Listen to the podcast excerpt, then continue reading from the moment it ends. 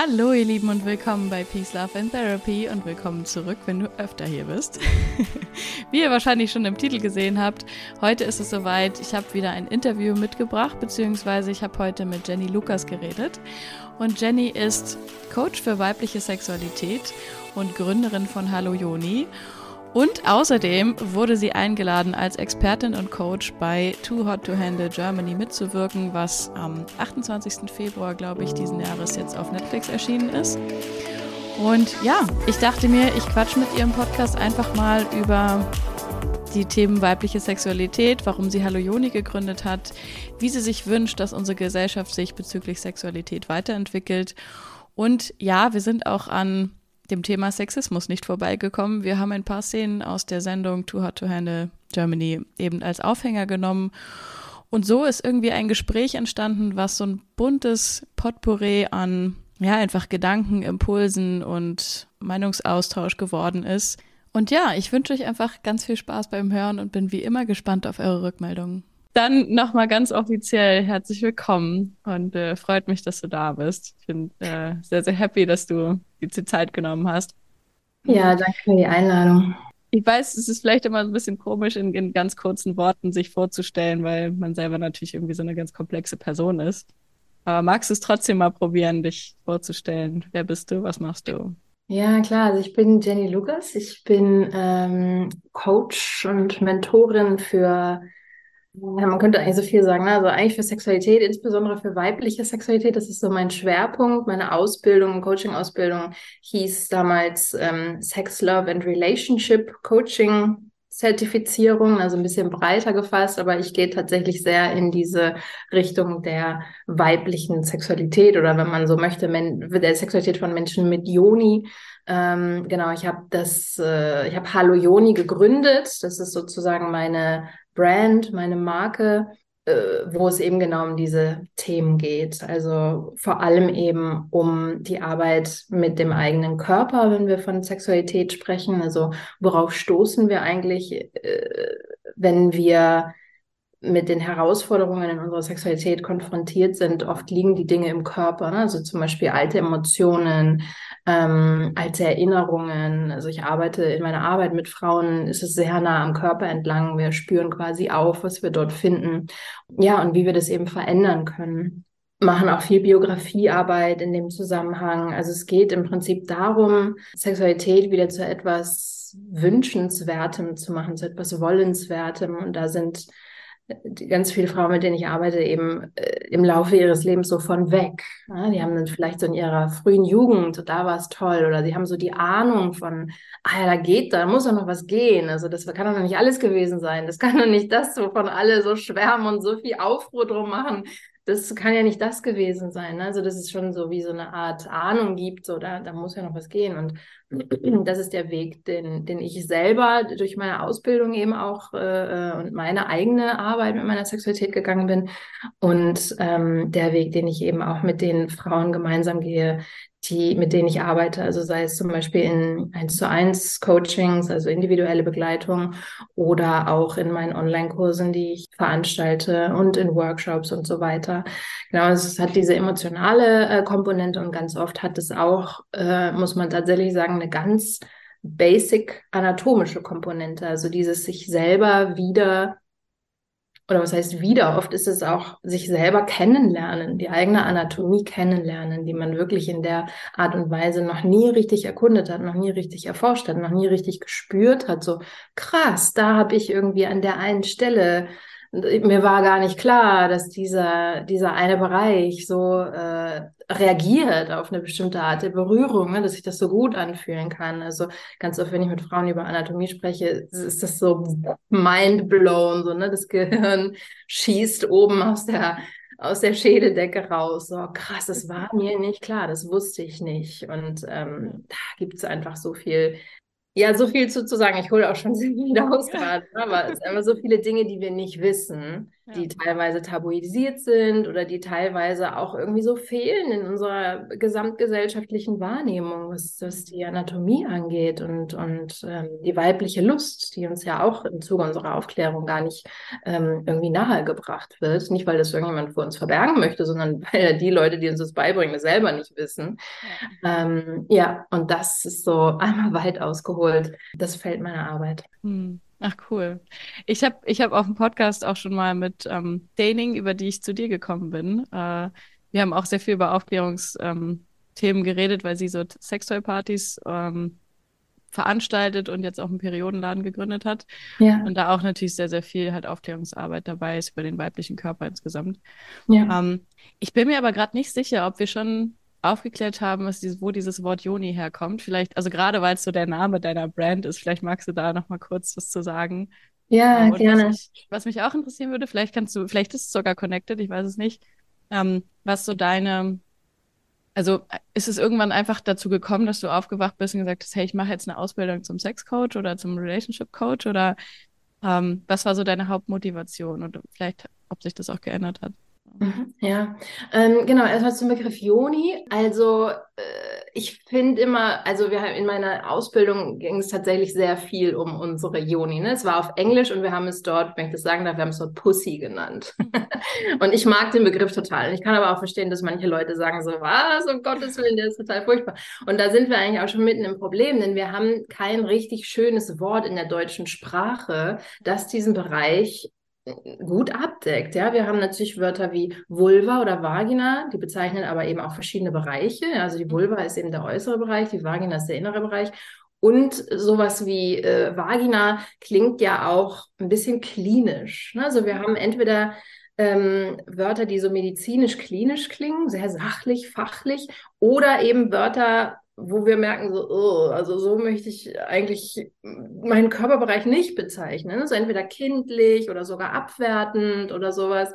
Und das ist schon das Dilemma in der Sprache. Ne? Wie, wie, wie benennen wir eigentlich das, wovon wir hier sprechen, auf eine schöne Art und Weise, mit der ich mich wohlfühle, wo ich denken kann, so, ja, das ist meine Punkt, Punkt, Punkt. Mhm. Und da bin ich bei dem Wort Joni gelandet. Was für mich auch nicht perfekt ist, muss ich auch ehrlich sagen, weil es natürlich auch so ein bisschen äh, es ist halt ein Wort aus dem Sanskrit, ne, aus dem Alten. Also es hat auch keinen wirklichen Bezug jetzt zu meinem Leben in Mitteleuropa irgendwie. Äh, es ist halt auch so ein bisschen der Versuch, etwas besser hinzukriegen, als man es eigentlich machen kann. Aber ja, ich fand das Wort eben schön, weil es relativ unbelegt ist. Es geht einem leicht von der Zunge irgendwie und es deckt eben, äh, wenn man so will, den ganzen Bereich ab. Ne? So die, die Vulva, die Vagina, also sowohl das Äußere als auch das Innere.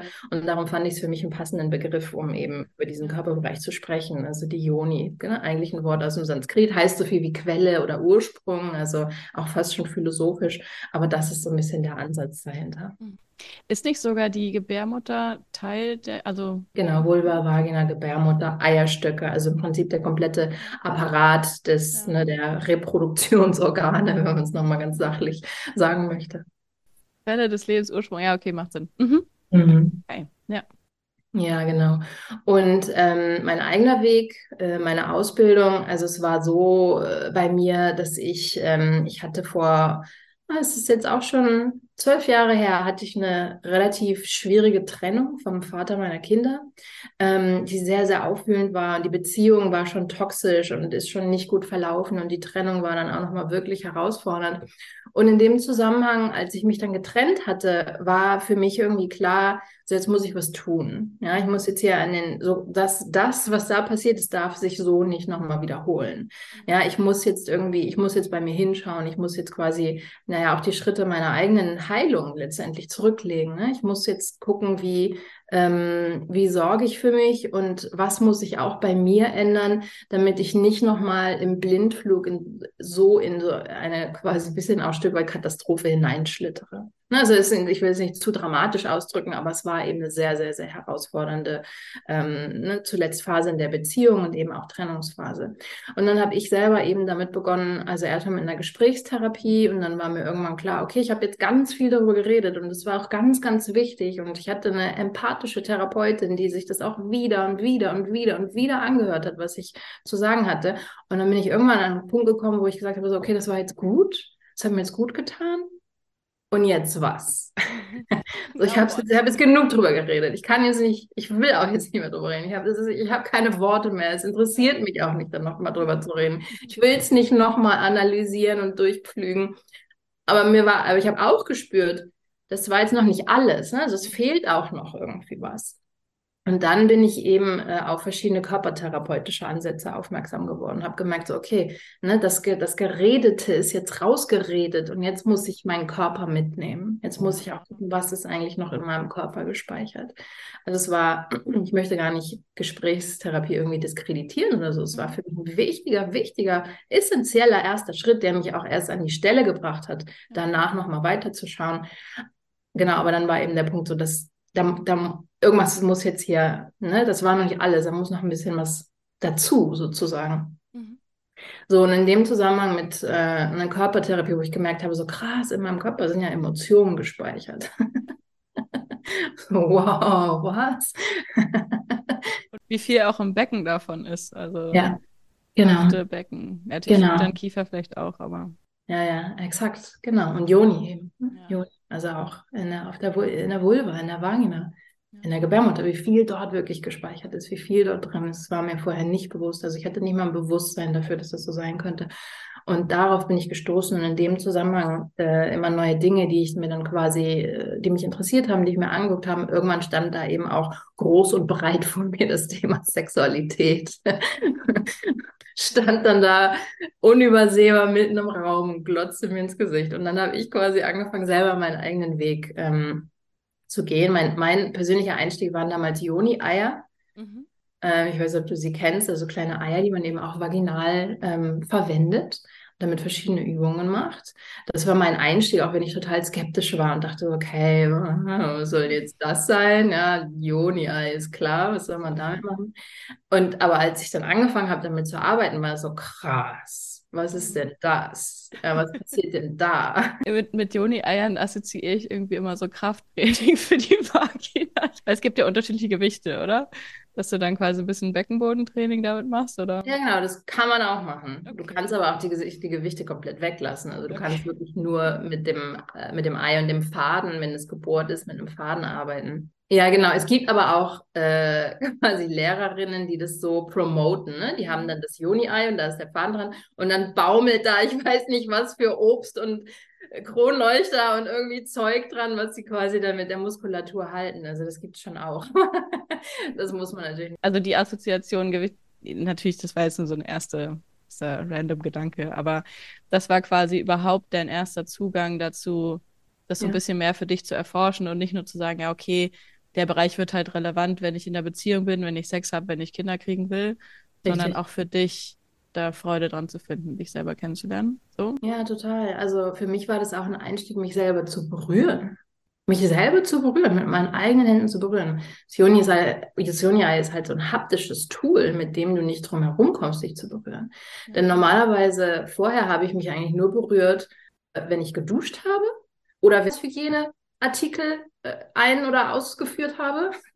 Ja, und das war es eigentlich. Ne? Also die Berührung dort war eigentlich auf ähm, Hygiene beschränkt. Mhm. Ne? Aufs, aufs, Waschen oder auf, aufs Mo auf Monatshygiene. Und ansonsten habe ich mich nicht selber berührt. Es war nicht in meiner, keine Ahnung, in, meiner, in meinem Bewusstsein, dass es überhaupt eine Möglichkeit ist. Und ich bin auch davor zurückgeschreckt. Es war für mich so ein Bereich so, nein, da, oh, also, ja, vielleicht ein Partner, okay, aber ich selber ähm, und mit dem Juni habe ich begonnen, mich zu berühren. Und das hat dann wirklich was, eine richtige Lawine in Gang gesetzt. Ne? Von neuen Dingen so krass, ne? dieses sich selber spüren, äh, mit sich selber diesen Moment äh, eingehen, dass man sich die Zeit nimmt und hinspürt und sich selber berührt und in Kontakt kommt mit diesem Bereich, ne, mit der Joni, äh, dass man diese Verbindung aufbaut, dass man merkt, so, das ist ja wirklich ein wichtiger Bereich. Es ist ein Fühlorgan. Es ist ein wahnsinnig empfindliches Fühlorgan. Ja, und so ging es quasi. Ne, das war der Beginn und so ging es immer weiter. Und irgendwann dachte ich, äh, je mehr ich auch mit Freundinnen darüber gesprochen habe, so, ah, hier, guck, ich habe einen Joni. Also, hä, was hast du? Ähm, dass ich dachte, krass, das kann nicht nur, weil ich habe den Zugang über den englischsprachigen Markt äh, äh bekommen. Ne? Und ich dachte, aber das, da muss auch hier im deutschsprachigen Raum drüber gesprochen werden. Also ich bin der Meinung, jede Frau braucht ein Joni, ein mindestens eins und sollte das regelmäßig verwenden, äh, weil es so krass ist, was das auslöst. Und das war dann für mich der Anreiz zu sagen, okay, ich möchte eigentlich damit wirklich auch arbeiten. Ich möchte das weiter verbreiten. Ich möchte ähm, dafür Dinge anbieten. Ich möchte äh, diese, dass, dass viele, viel mehr Frauen die Möglichkeit haben, diese wirkliche Arbeit, ja, so innere Arbeit mit der eigenen Sexualität, mit der eigenen Joni, ähm, dass das zugänglicher wird für viel mehr Frauen. Und das war dann für mich die Motivation. Ja, cool. Du hast ja jetzt die Gelegenheit, also ähm, noch ist es ja nicht so lange schon veröffentlicht, aber du bist ja als Coach oder als ähm, Sexcoach eingeladen worden zu Too Hot to Handle Germany. Genau.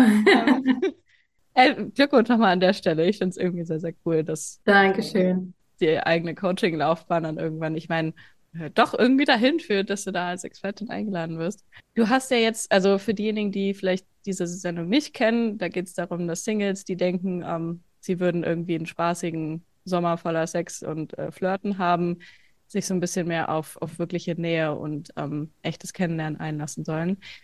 Hm, würdest du sagen, jetzt auch gerade in so einem Kontext, dass das Thema Sexualität sage ich mal, sind wir da, sind wir da in einer befreiten Gesellschaft? Würdest du das so sagen? Beziehungsweise was brauchen wir so, vielleicht jetzt auch gerade in Bezug, wenn du so an die Sendung denkst, was, was braucht die Welt da mehr? Vielleicht auch beziehen wir es auf Deutschland.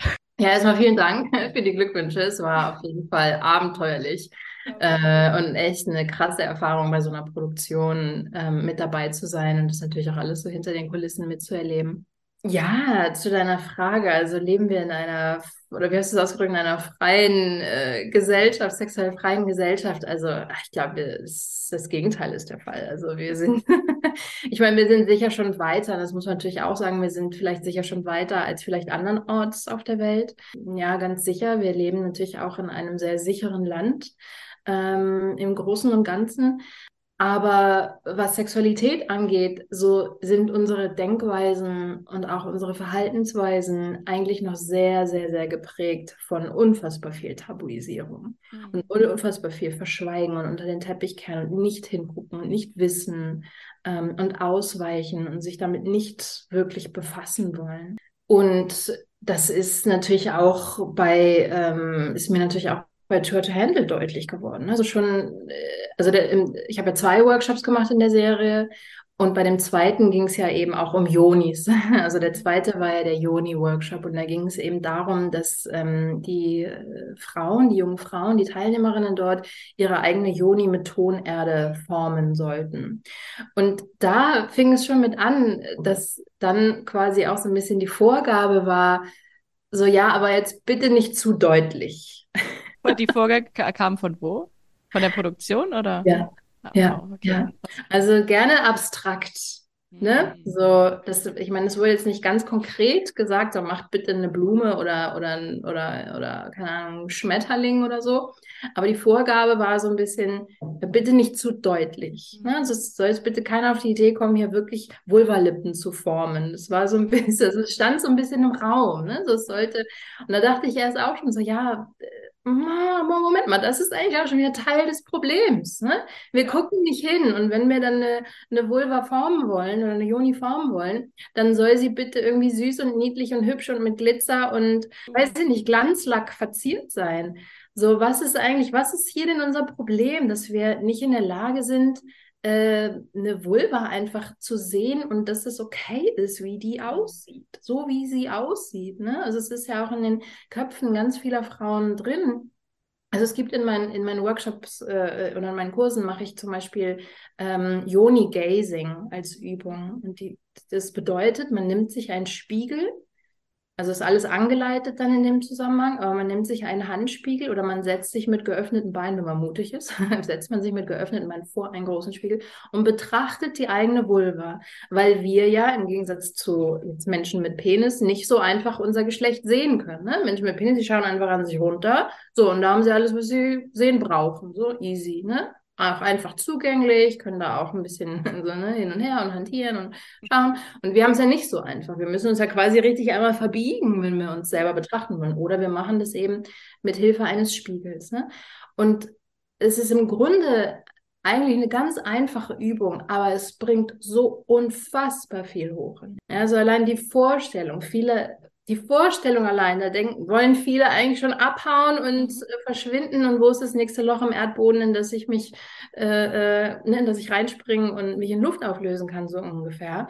Und wollen davor weglaufen, wollen es nicht tun und wenn sie es tun, dann kommen Tränen und Emotionen und es ist unfassbar krass, wie äh, in der Tiefe einfach noch das, dieses Verhältnis zu unserem Körper, zu unserer Vulva, zu unserer Joni so zwiegespalten ist. Wie auch, ja. wenn wir es nicht gewohnt sind, wenn irgendwie, also entweder gar kein Bild oder ein völlig verzerrtes Bild von Blumen und Glitzer und Perfektion ja. und so weiter gemalt genau. wird. Was uns ja auch, äh, äh was wir ja auch bekommen durch die Medien, die wir konsumieren. Ne? Also man kann Porno zum Beispiel auch, man kann es als Beispiel nennen, wo ja die Vulven häufig auch operativ verändert wurden, wo die Haut gebleicht wurde, wo eine, also operativ eine Symmetrie hergestellt wurde und so weiter und so weiter. Aber wir müssen gar nicht mit dem Finger immer nur auf Pornos zeigen. Ähm, das passiert, das ist auch in Aufklärungsbüchern. Das sind sehr abstrakte Bilder, die immer den gleichen weichen Hautton haben mit Weichzeichnern und sehr abstrahiert und da sind häufig die äußeren Vulvalippen gar nicht richtig drin abgebildet oder sie sind sehr klein. Und die Realität ist, dass bei vielen Frauen, die, nee, was habe ich gerade gesagt, die inneren, ich meine die inneren, ne, die, die heißen auch eigentlich dann die kleinen Schamlippen und die großen Schamlippen. So, oh Gott, da geht's schon los bei der Sprache. Ne? Wieso Schamlippen?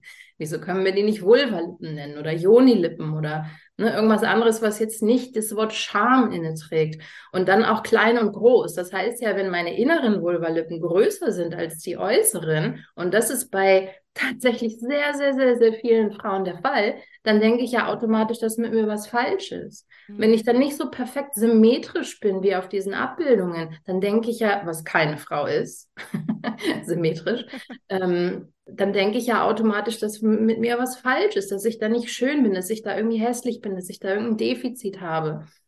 Wenn die, äh, ne, wenn ich zum Beispiel äh, sehe, auf der linken Seite ist auch der Hautton gar nicht so wie auf der anderen Seite, dann denke ich ja automatisch, dass mit mir was falsch ist und was mit mir nicht stimmt. Ne? Und damit fängt es schon an, mit diesem Bild der Vulva ja, die erstes Mal so, ne, es gibt da so eine große Diversität, wie Vulven aussehen können. Ne, mit, mit, äh, die, die, beiden, die, die meisten sind asymmetrisch. Ähm, ganz viele haben unterschiedliche Hauttöne an verschiedenen Stellen. Die inneren ragen mehr hervor. Die inneren sind auch hier asymmetrisch, was auch immer. Und dass es eigentlich voll okay ist und dass wir das nicht verniedlichen müssen und verschönen, ja, irgendwie beschönigen müssen, damit es äh, anders aussieht, als es eigentlich ist. Also damit geht es schon los. Ich finde es super spannend, dass du das jetzt gerade am Anfang auch von, von der ähm von dem Workshop erzählt hast. Weil ich habe mich an der Stelle schon gefragt, so, okay, ob es vielleicht auch eine innere, ich will es jetzt nicht Blockade nennen, aber irgendwie halt eine Scham von, von den Mädels selber, die mitgemacht haben, dass sie es jetzt nicht so explizit gemacht haben und deshalb irgendwie, die eine hat ja auch einen ganzen weiblichen Körper gemacht oder dann die Blumen oder sowas. Aber spannend, dass das sogar von eher so gewünscht war, dass sie es so machen als expliziter. Ja. Ich bin ja. an der Stelle schon gefragt, witzigerweise. Aber generell ist auch, also ich komme jetzt einfach nochmal auf die Sendung zurück, einfach weil da finde ich so ein paar Themen ganz gut greifbar sind irgendwie. Ja. Es ist in der Sendung ja so, dass quasi dieser sexuelle Drive, also das, hey, ich habe Lust auf Sex und ich will Sex haben mit am besten allen, die hier anwesend sind, ähm, dass das so ein bisschen das war, was sie, was sie sich abtrainieren sollten oder beziehungsweise wo es erstmal darum ging, hey, fokussiere dich doch nicht nur darauf. Ähm, so, das, das bringt dir das unglückliche Datingleben oder das äh, unerfüllte Liebesleben, was du gerade hast. Und wenn du nicht das veränderst, diese Verhaltensweise, dann wirst du nie eine erfüllte Partnerschaft führen, so nach dem Motto. Würdest du sagen, dass das ist, also jetzt klar, das ist das Konzept der Sendung, aber jetzt mal weg von der Sendung, ist das ein, ein Ansatz, wo du sagst, hey, es macht total Sinn, erstmal weg von dem Körperlichen hin zu einer emotionalen Tiefe zu gelangen, um dann auf andere Art und Weise wieder ins Körperliche eintauchen zu können? Oder siehst du auch andere Wege und sagst eigentlich, wie gesagt, jetzt unabhängig von der Sendung, hey, sexuelle Freiheit ist total toll und sollte gelebt werden und gefeiert werden und wie auch immer? Oder würdest du da eher mitgehen, wie gesagt, mit diesem Ansatz, hey, auch mal davon ein bisschen wegkommen, nur Sex zu haben und dem keine Bedeutung zu geben? Ich finde, dass erstmal alles erlaubt ist, was gefällt. Und die Teilnehmerinnen und Teilnehmer in der Serie waren ja auch sehr jung. Mhm. Also sie sind ja gerade äh, Anfang Mitte 20 irgendwie. Und da finde ich es zum Beispiel völlig okay zu sagen, ich möchte gerade einfach bedeutungslosen Sex haben. Mhm. Es interessiert mich nicht, ob da jetzt eine tiefere, emotionale, äh, keine Ahnung, Tragweite drin ist und ob der Mensch, mit dem ich da Sex habe, ob das die Liebe meines Lebens ist. Das ist völlig okay, dass das völlig egal ist. Mhm. Ja, und es sind ja auch Phasen im Leben. Es ist auch völlig okay, dass wenn man jung ist, dass man vielleicht viel so casual, bedeutungslosen Sex hat. Und vielleicht kommt man irgendwann in einen Punkt, wo man sagt so, okay, ne, jetzt merke ich eigentlich, jetzt ist mein Bedürfnis was anderes. Vielleicht ist es auch andersrum. Vielleicht bin ich von, keine Ahnung, 14 bis 24 mit einer Person zusammen und dann, ne, oder bis 34 oder weiß ich nicht, mhm. ne, und habe da ne, sehr viel, es geht, es ist eine, eine lange Beziehung, es ist emotional und dann merke ich vielleicht ein bisschen später, wenn ich mich jetzt, um in dem Beispiel zu bleiben, dann trenne ich mich vielleicht und dann habe ich vielleicht dann mit 30, äh, 40 Lust auf unverfängliche Geschichten und One-Night-Stands und äh, äh, ne, einfach irgendwie das frei ausleben, so wie ich will. Also ich finde, erstmal ist völlig erlaubt, was gefällt und womit alle Beteiligten einverstanden sind ganz ohne Label und ganz ohne Stempel. Und es, ich glaube, es ist, also ich will das, ich finde bedeutungslosen Sex, ich sage das auch immer, also ich finde bedeutungslosen Sex zu haben ist cool. Also warum sollte ich nicht bedeutungslosen Sex haben, wenn ich Lust habe auf bedeutungslosen Sex? Ist doch, kann doch total Spaß machen, kann mir doch total was bringen, kann mich doch total äh, erfüllen und ähm, wichtig sein auch ne, irgendwann im Leben. So, und, und, das ist natürlich auch wichtig, ist es letztendlich das, was ich immer möchte.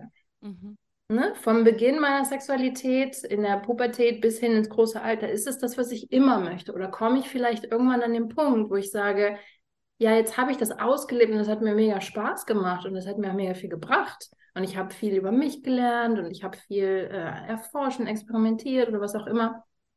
Und komme ich vielleicht irgendwann an den Punkt, wo ich sage, ich möchte aber jetzt tiefer gehen. Mhm. Ne, ich möchte emotional tiefer gehen mit einer Person, vielleicht ja auch mit mehreren Personen oder einfach in mir sind ja alles legitime Wünsche und Bedürfnisse. Und dann hinzuschauen, nehm, benutze ich Sex und Sexualität, um mich davon abzulenken. Ne? Ist, das, ist das sozusagen meine, ist das meine, ja, mein Versteckspiel auf eine Art und Weise? Ne? Hüpfe ich immer nur von, äh, äh, von Baum zu Baum, um mich nicht einzulassen? Das kann man ja dann für sich reflektieren. Und wenn man dann merkt, so ja, krass, das mache ich, dann ist es natürlich wichtig hinzuschauen, so warum mache ich das? Was will ich denn vermeiden? Was will ich denn vermeiden, wenn ich mich tiefer auf jemanden einlasse oder auch auf mich selber, ne, auf meine eigene emotionale Innenwelt einlasse? Wenn ich Sex als Vermeidungsstrategie benutze, was ist denn das, was ich vermeiden möchte? Und dann kann man natürlich hinschauen, ne, kann, kann eben gucken, ne, wo, wo, wofür ist das jetzt ein Stellvertreter, nicht Stellvertreter, aber was ist sozusagen, was sind da die Hintergründe? Ne, was, was hält mich davon ab, in mir selber emotional tiefer zu gehen, wenn ich merke, dass das jetzt mein Bedürfnis ist. Mhm. Ja, wow. Also quasi, ach, mir gefällt deine Antwort total. ich finde, die gibt so ein, also klar, ich habe ich hab eigentlich auch nichts anderes erwartet, aber ich finde, die macht so direkt, ähm, ich habe mir jetzt gerade vorgestellt, wenn ich jetzt da irgendwie stressige Gedanken mit hätte, dass ich mir vorwerfe, das eine oder das andere zu tun und das irgendwie selber halt abzuwerten, entweder, ha, ich bin voll langweilig oder ha, ich bin so eine Stampe, wie auch immer man das labeln mag. Da halt zu sagen, hey, es ist völlig egal, was für ein Label du dem gibst. Die Frage ist, ist es das, was mich wirklich erfüllt? Ist es das, was ich gerade will? So, ja. entspricht es meinen Bedürfnissen oder ist es eine Vermeidungsstrategie, um andere Bedürfnisse nicht zu sehen, die vielleicht ja. gerade im Mangel sind? So, ja. Voll schön. Hm. Vielleicht können wir es ja auch da nochmal auf Langzeitbeziehungen beziehen. Du hast ja auch ich glaube, im Vorgespräch hattest du mal erzählt, dass du auch viel mit, mit Frauen arbeitest, die sich in Langzeitbeziehungen befinden. Würdest du da beschreiben, dass es vielleicht auch eine umgekehrte Richtung gibt, also von ganz viel Abenteuer und Lust und, und hey, wir sind halt am Beginn der Beziehung, wie das so ist, wenn man frisch verliebt ist, irgendwie auf so einem Hoch. Und dann, ähm, keine Ahnung, kommt die Zeit und das, die Gewohnheit und der Alltag und dann verliere ich das irgendwie, diesen, diese Lust, dieses Abenteuer. Würdest du da auch sagen, hey, es ist der erste Weg, einfach zu schauen, was ist meine, was ist mein Bedürfnis, mich mit mir zu verbinden?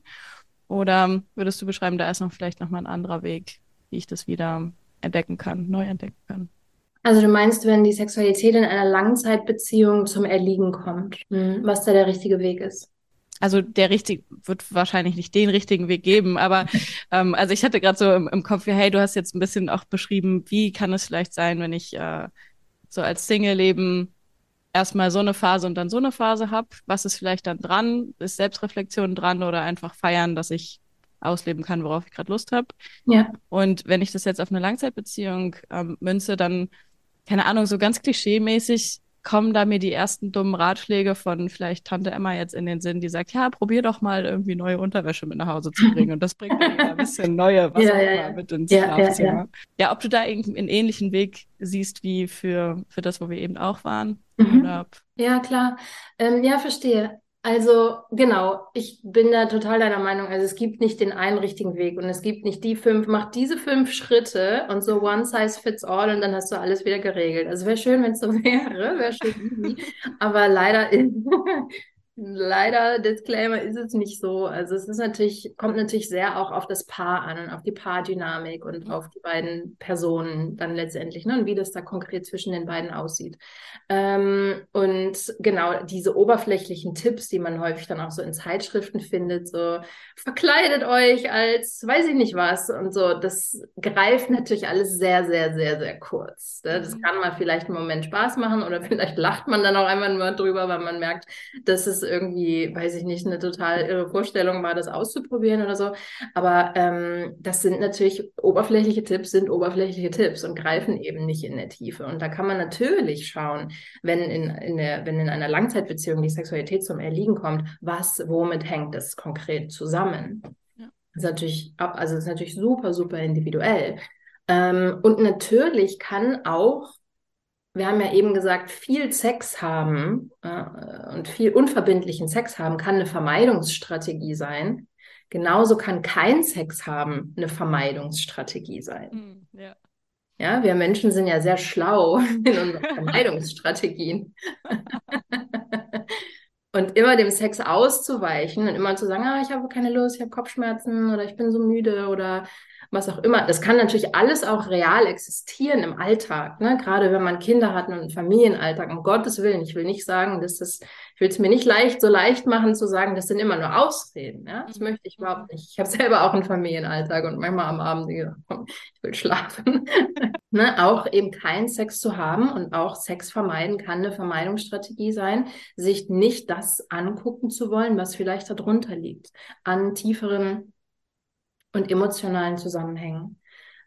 Das sehe ich ganz klar so. Und ähm, wenn man sich eben als Paar äh, in so einer Situation äh, befindet, dann ja, dann gilt es eben da gemeinsam hinzuschauen und zu gucken, wo sind hier eigentlich die Dreh- und Stellschrauben ähm, für uns, wenn wir unsere Sexualität wieder neu entfachen wollen, neu beleben wollen. Und das hat natürlich wahnsinnig viele Faktoren dann.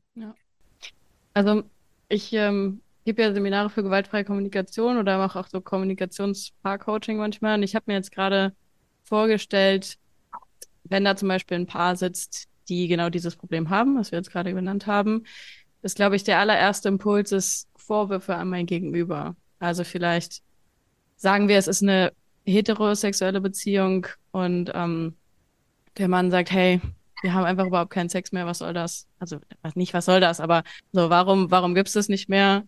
Ich will doch einfach nur Sex leben dürfen. Ähm, und die Frau sagt vielleicht auch, hey, ja, also ich fühle mich unter Druck gesetzt oder du machst ja auch nie das, was ich, was mir gefällt oder whatever. Mhm. Das, ähm, also es ist ja auch nicht nur bei Sex so, aber schnell sind wir dabei, also mit dem Finger aufs Gegenüber zu zeigen und zu sagen, hey, du machst aber das falsch oder du gibst mir nicht das. Wenn du da jetzt quasi ansetzen könntest, im Eins zu eins zum Beispiel mit beiden jeweils, wo würdest du ansetzen, um zu schauen, hey, wie kriege ich denn vielleicht auch in so einer Paardynamik, wo natürlich auch gewisse Abhängigkeiten in Anführungsstrichen irgendwie bestehen, wie kriege ich da wieder meine Ver- Eigenverantwortung? Wie komme ich, wie kann ich vielleicht wegkommen von dieser Vorwurfshaltung? Mein Partner, meine Partnerin gibt mir nicht das, was ich brauche. Was wären da so deine Gedanken zu? Mm, Also, genau, Kommunikation ist ja das A und O. Also so in einer, immer in einer Beziehung und natürlich auch in der Sexualität. Ne? Und das ist eben auch ein Bereich, wo es einerseits so wichtig ist, offen zu kommunizieren und wo es uns andererseits oft auch sehr schwer fällt, offen zu kommunizieren. Ne? So dieses, okay, jetzt soll ich meine Wünsche kommunizieren, so tief durch. ne, das kann für viele ja, insbesondere für Frauen, sehr, sehr, sehr, sehr, sehr herausfordernd sein, was natürlich mit unserer Konditionierung zu tun hat, ne? wie wir irgendwie als sexuelle Wesen zu sein haben, wie wir als sexuelle Wesen nicht zu sein haben. Also da hängt oft ein ganz, ganz, ganz großer Rattenschwanz dran an ich, mir schnürt sich der Hals zu, höre ich dann von Frauen, ne, wenn ich mit denen spreche. Es schnürt mir hier, ich habe einen Kloß im Hals, es schnürt sich mir hier, es zieht sich mir hier alles zu, wenn ich jetzt auch noch meine Wünsche formulieren soll. Und der andere Aspekt, der da auch noch mit reinspielt, ist, ganz viele Frauen wissen gar nicht, was sie da kommunizieren sollen. Die sagen ja, okay, okay, ich soll meine Wünsche kommunizieren. Ich weiß gar nicht, was ich mir wünsche. Ich weiß gar nicht, was mir gefällt. Ich weiß gar nicht, was ich will. Ich weiß gar nicht, was mir gut tut. Ich merke, was mir, was ich vielleicht nicht so gut finde oder nicht mehr so gut finde oder was mich nicht mehr so äh, äh irgendwie erfüllt, was mich vielleicht am Anfang der Beziehung, äh, was ich da vielleicht noch ganz toll fand. Ähm, aber so richtig kann ich gar nicht äh, das auf den Punkt bringen, was ich eigentlich möchte. Bei mir, in meiner Arbeit ist es so, ich arbeite gar nicht mit Paaren, sondern ich arbeite immer nur mit Frauen. Das heißt, diesen, das, was du da eben beschrieben hast, also mit beiden da sitzen und quasi die Kommunikation äh, aufnehmen, das wäre auch gar nicht der, ist gar nicht der Fokus in meiner Arbeit, sondern ich arbeite tatsächlich mit den Frauen, um bei ihnen zu schauen, Ne, wo, ist bei, wo, wo ist bei Ihnen der, ähm, ich will nicht sagen der Haken, das klingt so, als wäre das eine Schuldbeweisung, aber wo ist sozusagen bei Ihnen der Punkt, wo es hakelt, muss man so zum Schreiben.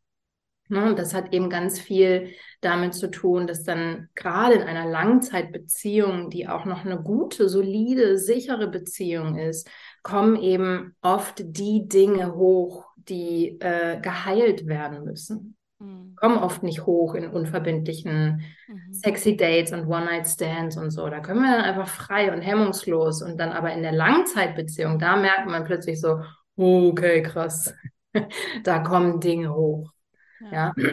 Weil auf eine Art und Weise weiß unsere Psyche auch, das hier ist der Ort, an dem das heilen kann, an dem das prozessiert werden kann. Ja, und es kommt dann natürlich hoch und dann haben wir oft nicht die Tools. Ne? Wie, okay, jetzt ist das da und jetzt ist das irgendwie hochgeblubbert und wie gehe ich jetzt damit um? Und das ist dann, ja, das ist dann das, wo ich mir das äh, äh, in meiner Arbeit mit Frauen dann eben anschaue.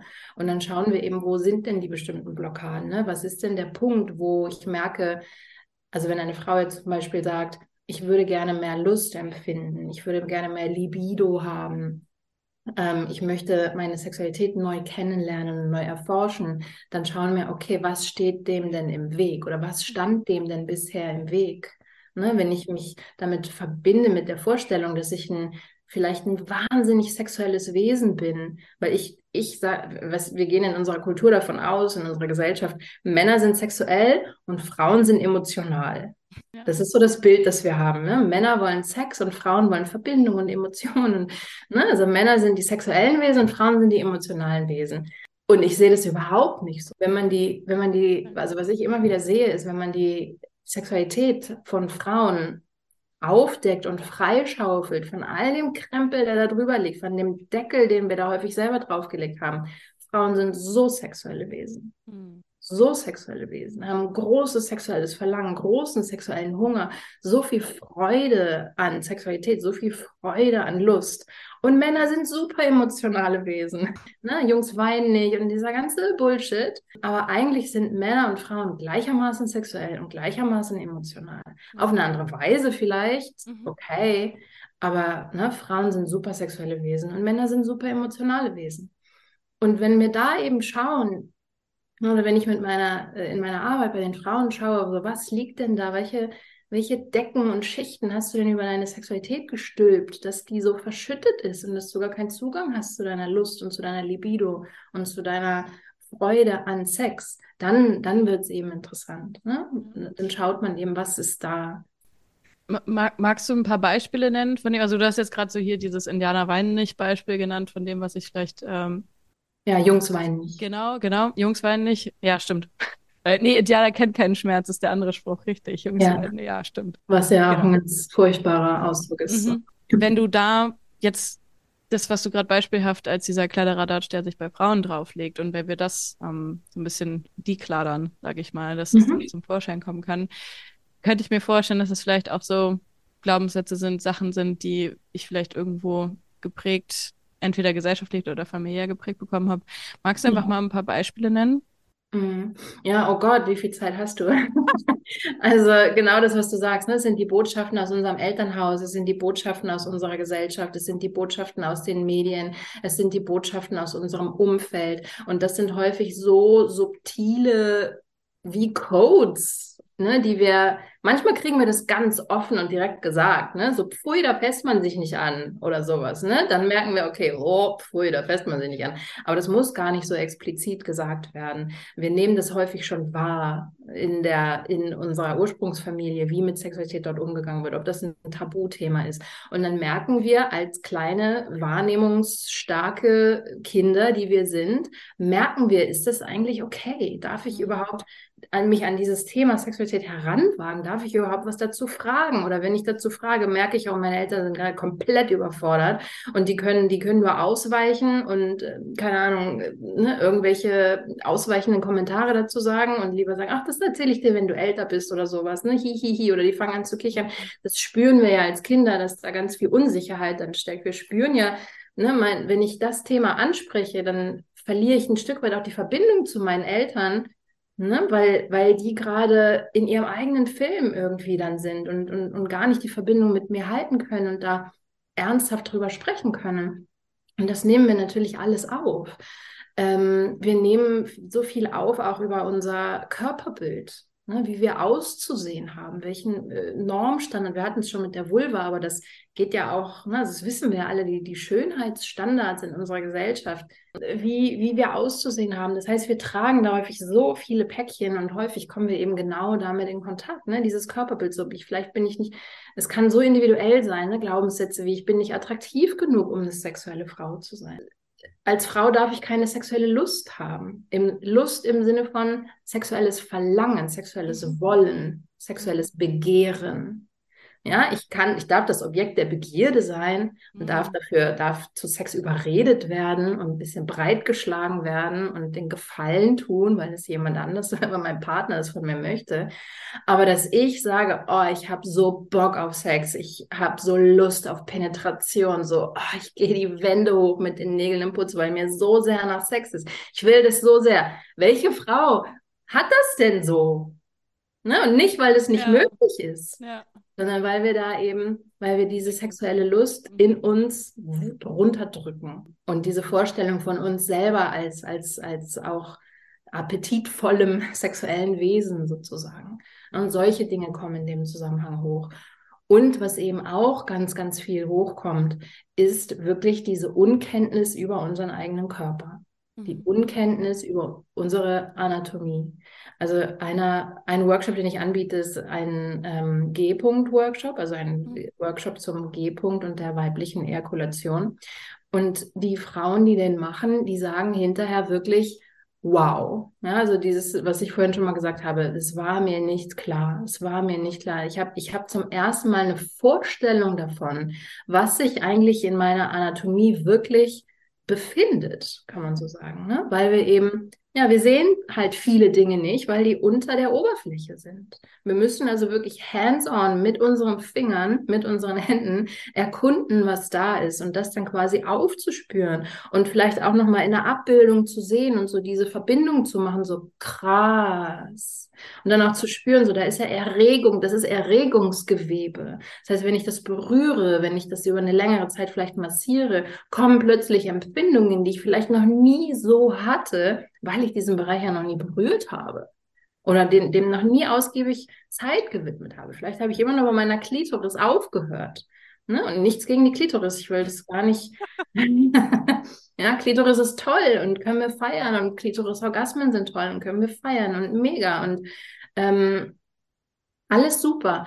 Aber wir vergessen darüber hinaus, dass eigentlich im Inneren unseres Körpers, in unserem Vaginalkanal, so viel Empfindsamkeit steckt. Ja, die Klitoris wird ja häufig auch sehr reduziert auf, okay, da, der Punkt. Ja, ist eigentlich, ich würde jetzt gerne noch mal ganz kurz zurück zu diesem Part auch, was ich da so raufkladdern kann. Ähm, schön ausgedrückt, wie viel Zeit hast du wahrscheinlich? Ich, also mir ist klar, es ist sehr, sehr natürlich sehr individuell, ähm, was ich da vielleicht auch an konkreten Sätzen oder Blockaden im Kopf haben kann. Ich habe neulich mir vorgenommen, irgendwie das Thema Sexismus mal mit in den Podcast zu nehmen. Ich will das jetzt hier gar nicht explizit so groß machen, aber das ist mir gerade irgendwie jetzt so halt aufgestoßen bei den Beispielen, die du genannt hast, die, die wir vielleicht auch gesellschaftlich oder ähm, halt ja aus den Zeitschriften, wie du genannt hast, oder der Werbung oder der Familie vielleicht auch mitbekommen. Und da ist mir gerade irgendwie so ein Beispiel eingefallen. Es ist jetzt nicht wirklich, hat jetzt nichts mit Sex direkt zu tun, aber quasi mit so diesen, diesen bestimmten Rollenbildern von, okay, was ist so die männliche Rolle, was ist die weibliche Rolle? Ich habe neulich beim Training, da, ähm, also ich mache CrossFit und da gab es dann einen Trainer, der hat halt für irgendeine Demo von einer Übung, hat er sich sein Shirt ausgezogen und natürlich, also der ist halt mega trainiert und ähm, dann hat man das Sixpack gesehen und dann habe ich so aus Spaß halt so ein Pfeifen losgelassen. Ich kann das jetzt auf, komm mal, da kann ich das nicht so richtig gut machen, aber halt dieses mhm. und äh, voll, also völlig spaßig gemeint von mir aus ähm, habe ich mir überhaupt keinen Kopf drum gemacht. Und dann meinte er so, oh ja, okay, wenn es jetzt andersrum gewesen wäre, dann wäre ich meinen Job los. ähm, und es sind so oft irgendwelche Punkte, wo ich, wo ich merke, okay, wenn wir, wenn wir so diese Befreiungsarbeit vielleicht auch, wenn ich die als Frau mache, ähm, glaubst du, dass es mindestens genauso viel Arbeit quasi für, für, für beide Geschlechter oder für alle Geschlechter gibt, halt sich von von so gewissen, also ich, ich weiß nicht, ob das zu krass ausgedrückt ist, aber so auch so Täter-Opfer-Dynamiken, die, die sind mir da irgendwie ein bisschen auch in, in den Sinn gekommen. Mhm. Gerade dieses, was du meintest mit, hey, ja, als Frau darf ich mich überreden lassen oder ich muss mich so ein bisschen zurückhalten. Das gehört irgendwie dazu, dass ich diejenige bin, die sich immer ein bisschen zurückzieht und ziert. Mhm. Genau, ziert, ja, perfektes Wort dafür.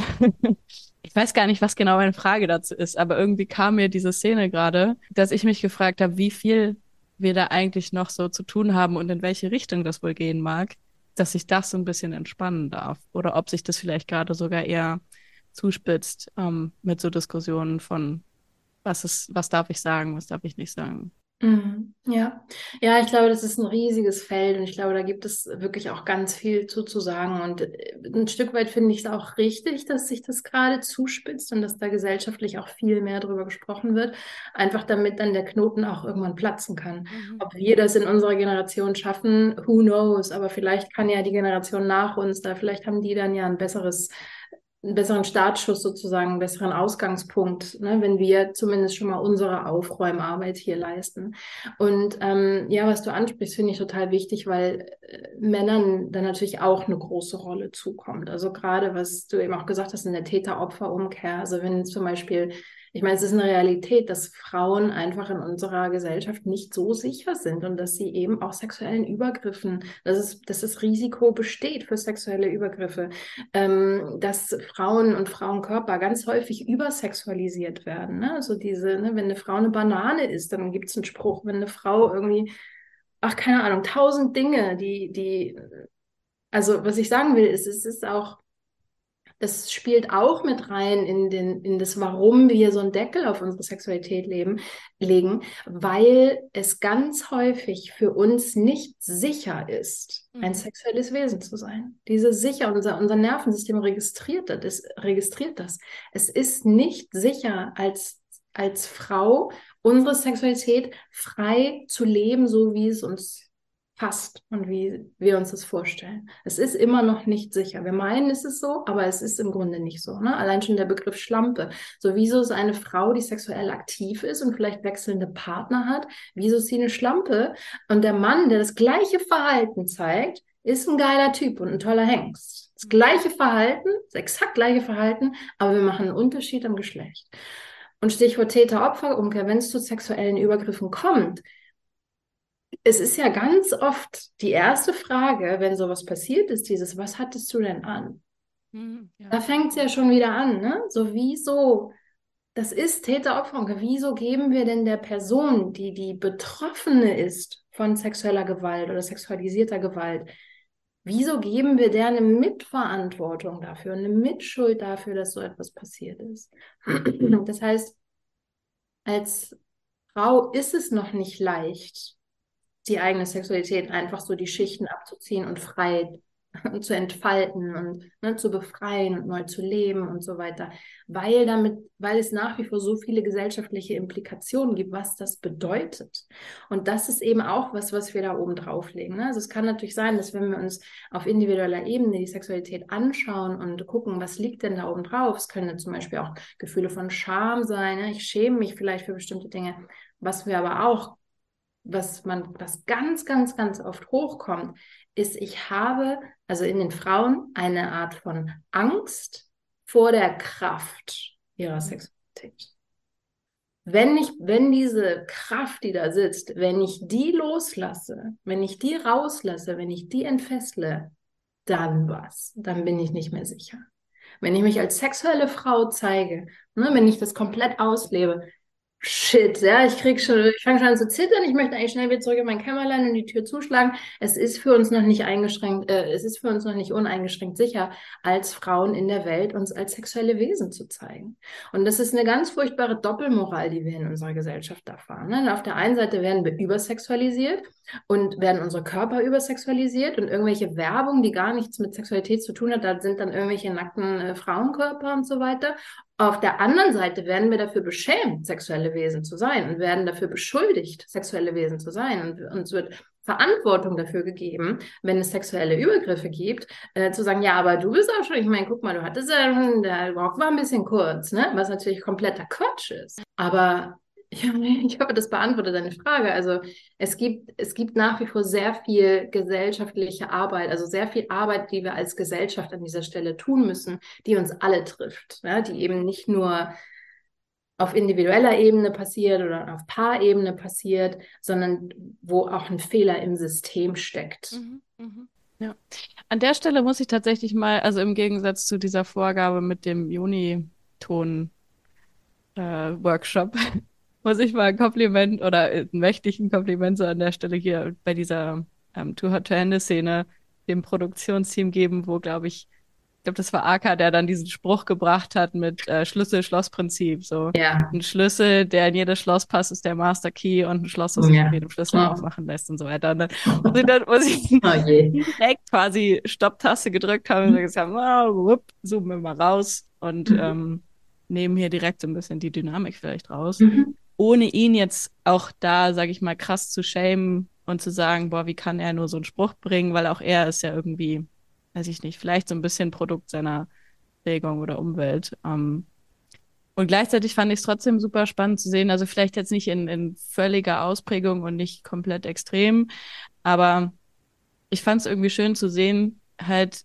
wenn, wenn das halt mal losgelassen werden kann, und letztendlich ist so ein Spruch ja auch nur Ausdruck von einer eigenen Unsicherheit, beziehungsweise so dem Versuch, sich selber halt höher oder besser darzustellen, ähm, dass wenn das wegfallen kann und wenn, wenn ich so wirklich in so eine Sicherheit komme, jetzt egal ob als Mann oder als Frau, aber vielleicht auch gerade jetzt eher als, als ähm, männliches, als männlicher Part in dieser Dynamik, dass dann auch ein sicherer Rahmen entstehen kann und wenn ich mir jetzt vorstelle, es entstehen mehr solcher sicheren Rahmen, dann kann ja auch das, was du gerade beschrieben hast, viel besser geschehen. Also ich als Frau kann mich ja dann vielleicht viel leichter rein entspannen und mich freier fühlen, wenn ich weiß, okay, ich habe ein Gegenüber oder Mitmenschen, die das halten können, die, die ja. mir einen sicheren Rahmen geben, die das mit mir gemeinsam ja, halten können, finde ich eigentlich einen schönen Begriff. So. Ja, absolut. Absolut. Darum finde ich es auch so wichtig, dass wir so, ähm, oder das ist zum Beispiel auch der, eine der Rückmeldungen, die ich dann in meinen Kursen bekomme. Also es ist krass, dass man, dass ich hier in einem Raum von Frauen sitze und ganz offen über meine Sexualität sprechen kann. Und ich fühle mich darin gehalten, ich fühle mich darin gesehen, ich fühle mich dadurch nicht, ich fühle mich nicht verurteilt. Ich habe nicht den Eindruck, dass es irgendeine Form von Konkurrenz gibt oder sowas. Ne? Dieses, also, dass wir immer mehr Räume auch schaffen, dass sowas möglich werden kann, ne? unter uns Frauen in quasi ne? in, in, in so Art Frauenkreisen, wenn man das so nennen möchte.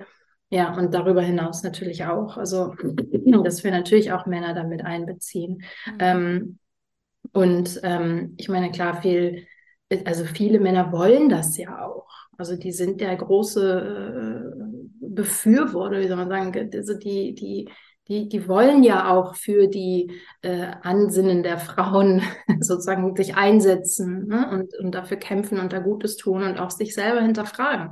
Also die gibt es ja auch genug, diese Männer, die das wirklich, und wir haben das alle auf eine Art und Weise internalisiert. Ne? Also diese Ablehnung oder was wir für Bilder, was du eben beschrieben hast, was Akka da auch gesagt hat, ähm, äh, vielleicht äh, sind die wenigsten so, dass sie das dann oder kann man auch nicht sagen, manches, manche Menschen sprechen das vielleicht nicht so aus, aber viele von uns haben das in uns drin stecken. Ob wir das nun so explizit äußern oder nicht, aber wir sind in diesen Bildern und in diesen äh, Art Codes und ne, wie Männer und Frauen zu sein haben und so weiter, sind wir alle irgendwie groß geworden und haben alle viele Jahre, Jahrzehnte quasi drin mariniert in diesen in diesen Botschaften. Ne? Und das heißt, da können wir alle bei uns hinschauen und äh, das mal hinterfragen ne? und auch schauen, was habe ich da eigentlich für Glaubenssätze? Sehe ich das eigentlich auch so?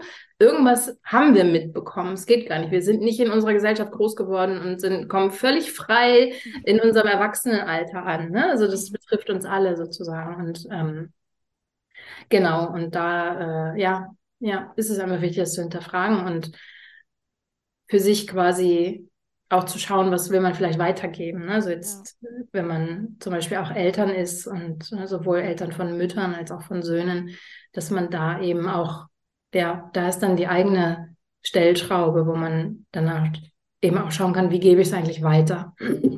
was gebe ich, was gebe ich meinem Sohn und meiner Tochter für Botschaften mit?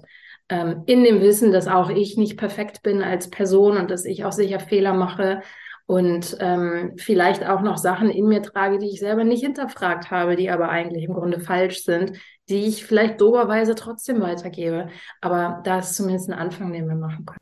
Ja, ah, ich finde so spannend. Und also jetzt, wo du es auch gerade so gesagt hast, ähm, natürlich ist das irgendwie eine Entwicklungsarbeit. Äh, mir ist gerade eingefallen, ich habe selber sogar mal von einem ähm, guten Kumpel von mir diesen Spruch gehört mit, also genau dieses Schlüssel-Schloss-Prinzip. Und ich weiß noch, wie ich damals ausgerastet bin und ihm den Vortrag seines Lebens gehalten habe. Und wahrscheinlich hat mich das deshalb auch weniger getriggert, als das dann so in der Serie vorkam. So musste ich nur so ein bisschen schmunzeln und dachte so, ah, okay, kenne ich irgendwo her. Ja.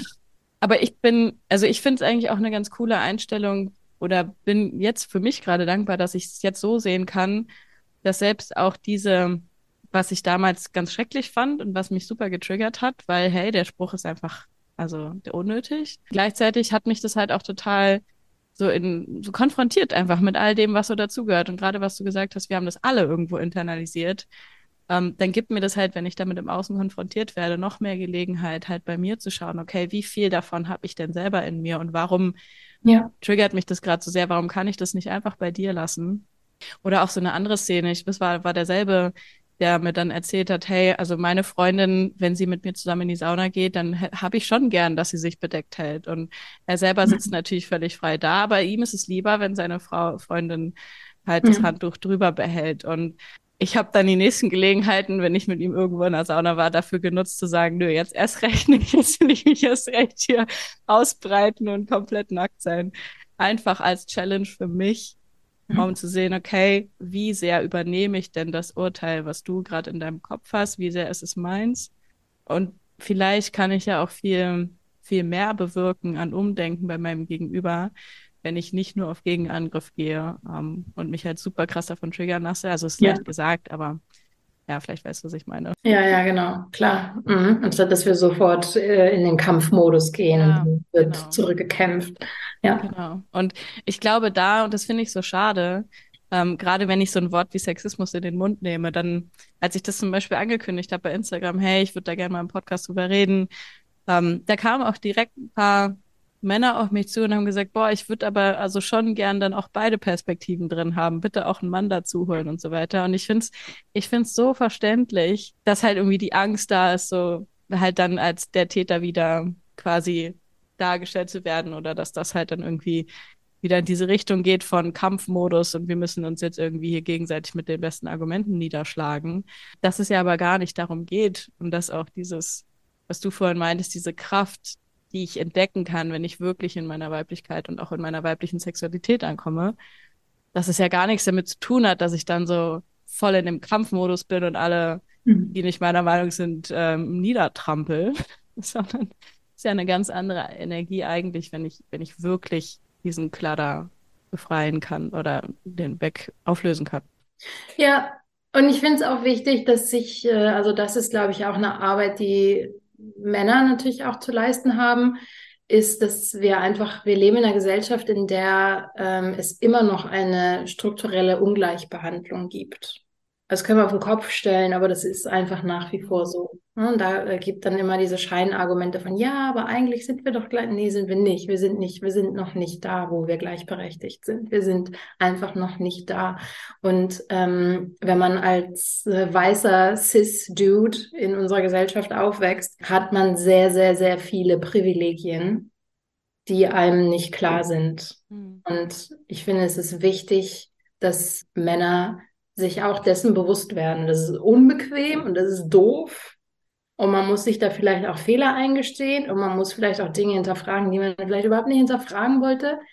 Aber es ist Teil des Prozesses. Also es, es gehört einfach auch mit dazu, dass man, dass sich auch Männer an der Stelle bewusst werden, wo ihre Privilegien sind, wo sie auch in einfach in Macht, ne, wo es Machtverhältnisse gibt, wo sie quasi am längeren Hebel sitzen. Und das ist eine Arbeit, die auch wenn sie doof ist, die auch unausweichlich mhm. ist, immer mehr. Das heißt, ja, ich höre mir gerne die männliche Perspektive an, aber wenn sie nur aus Rechtfertigungen besteht und aber eigentlich, nee, dann, äh, dann nicht. Dann kommen wir nicht auf einen Nenner hier. Aus meiner Perspektive, glaube ich, kommen wir nämlich, kommen wir gar nicht erst in diese Position, dass es nur um Verteidigung und Rechtfertigung geht, wenn, wenn wir halt irgendwie bei uns selber anfangen und gar nicht so sehr in diesem in diesem Angriffsmodus unterwegs sind, sondern halt wirklich hinkommen zu dem, was eigentlich relevant ist. So, ähm, vielleicht Ängste, die dahinter stecken, ähm, oder halt Unsicherheiten, die dahinter stecken, Scham, die dahinter steckt. Äh, ja. Und da, glaube ich, geht dann ganz, ganz, ganz, ganz viel. Und natürlich muss es da auf beiden Seiten gewollt werden. Und das sind natürlich, ich meine, es gibt jetzt nicht die Männer und die Frauen, das ist immer genau. wieder individuell.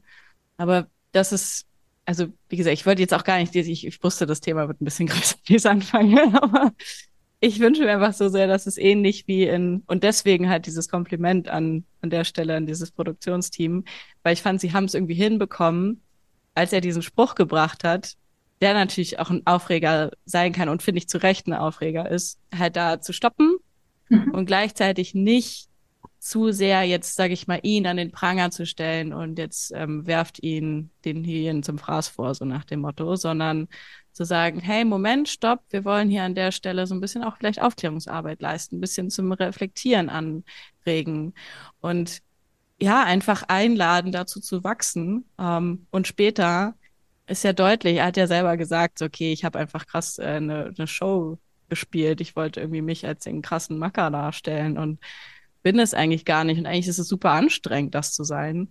Ähm, und dann ist es natürlich auch was ganz anderes schon, wenn ich ähm, an diesem Punkt ankomme. Und dann auf der Ebene, glaube ich, geht ganz viel an, an so ja, Heilungsarbeit, Friedensarbeit.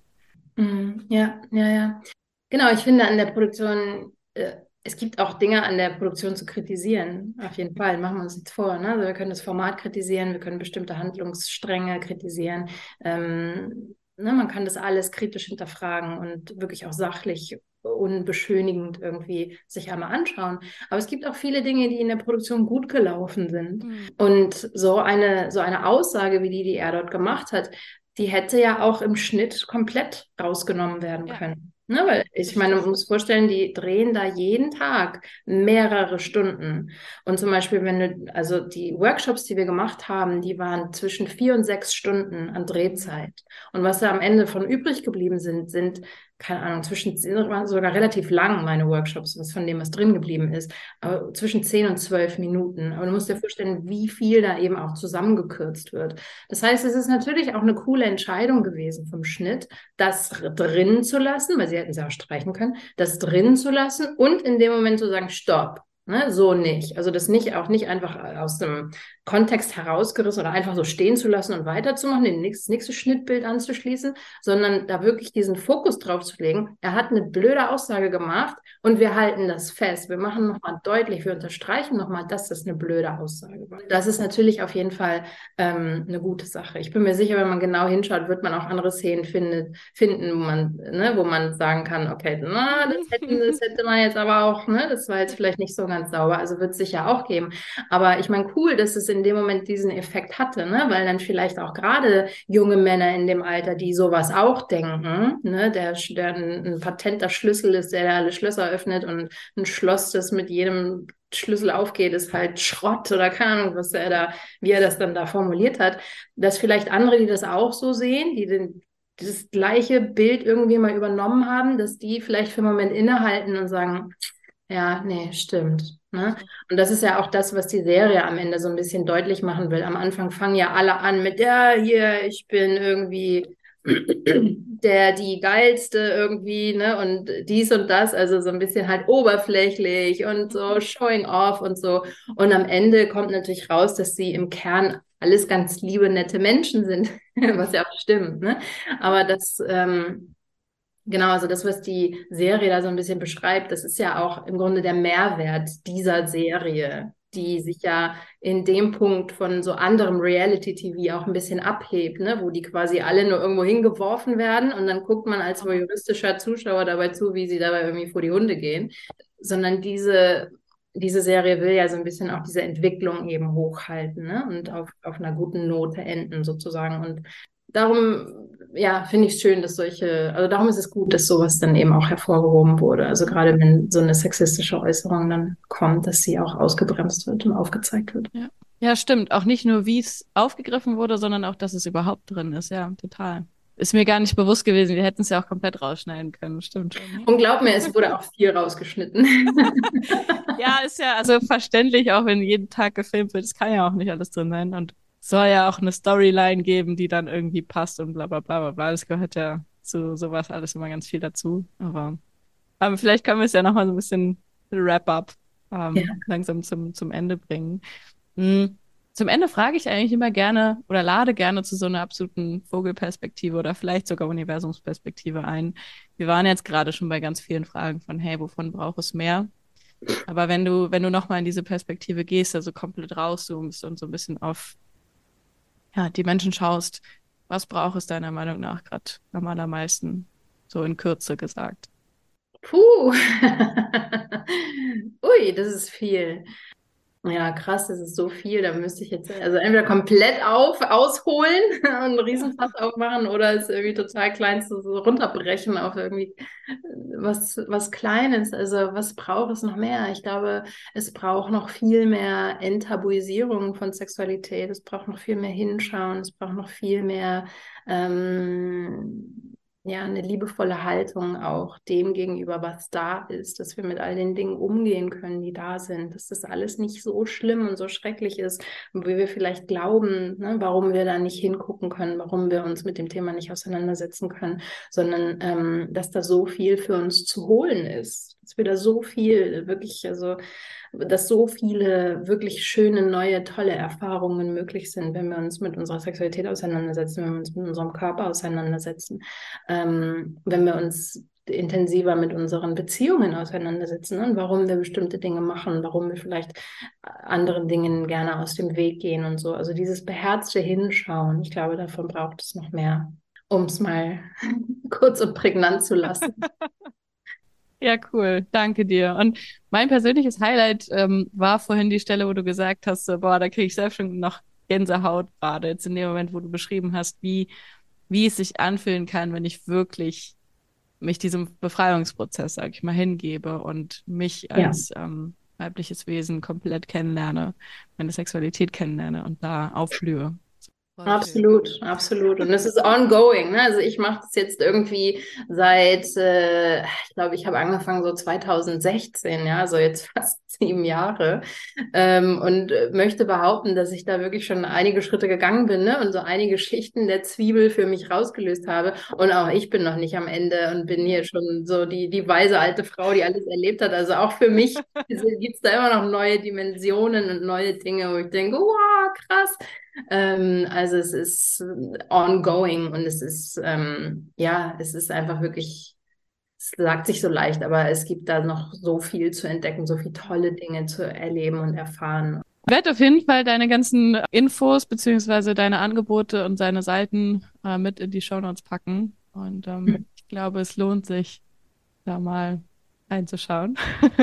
Ja. Ich habe auch selber noch nicht den kompletten Überblick, was du alles anbietest. Und die, es gibt ja bei dir sowohl Sachen, die ich mir selber quasi erarbeiten kann, mhm. ähm, also mit dann Videomaterial, als auch so Live-Workshops, oder?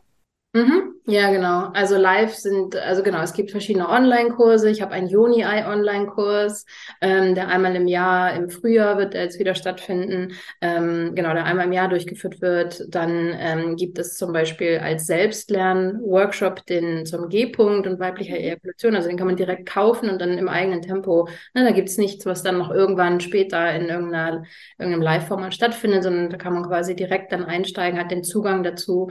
Ähm, Joni-Massage kann man zum Beispiel auch, Joni-Massage-Bundle ist auch eine ganz tolle Sache für sich selber oder in, äh, in, einer, in einer Beziehung, ähm, kann man auch direkt loslegen oder eben längere Programme, die dann über ne, mehrere Wochen, dann auch mit Live-Elementen und dann geht man quasi Woche für Woche durch verschiedene Module, verschiedene Inhalte und das ist dann eben gespickt auch mit Live-Calls, wo man dann Fragen an mich stellen kann. Also es gibt sozusagen ein buntes Portfolio an, an Dingen. Ja, cool. Ja, perfekt reiches Buffet und ähm, vielen, vielen Dank für deine Zeit. Sehr gerne. Danke nochmal für die Einladung.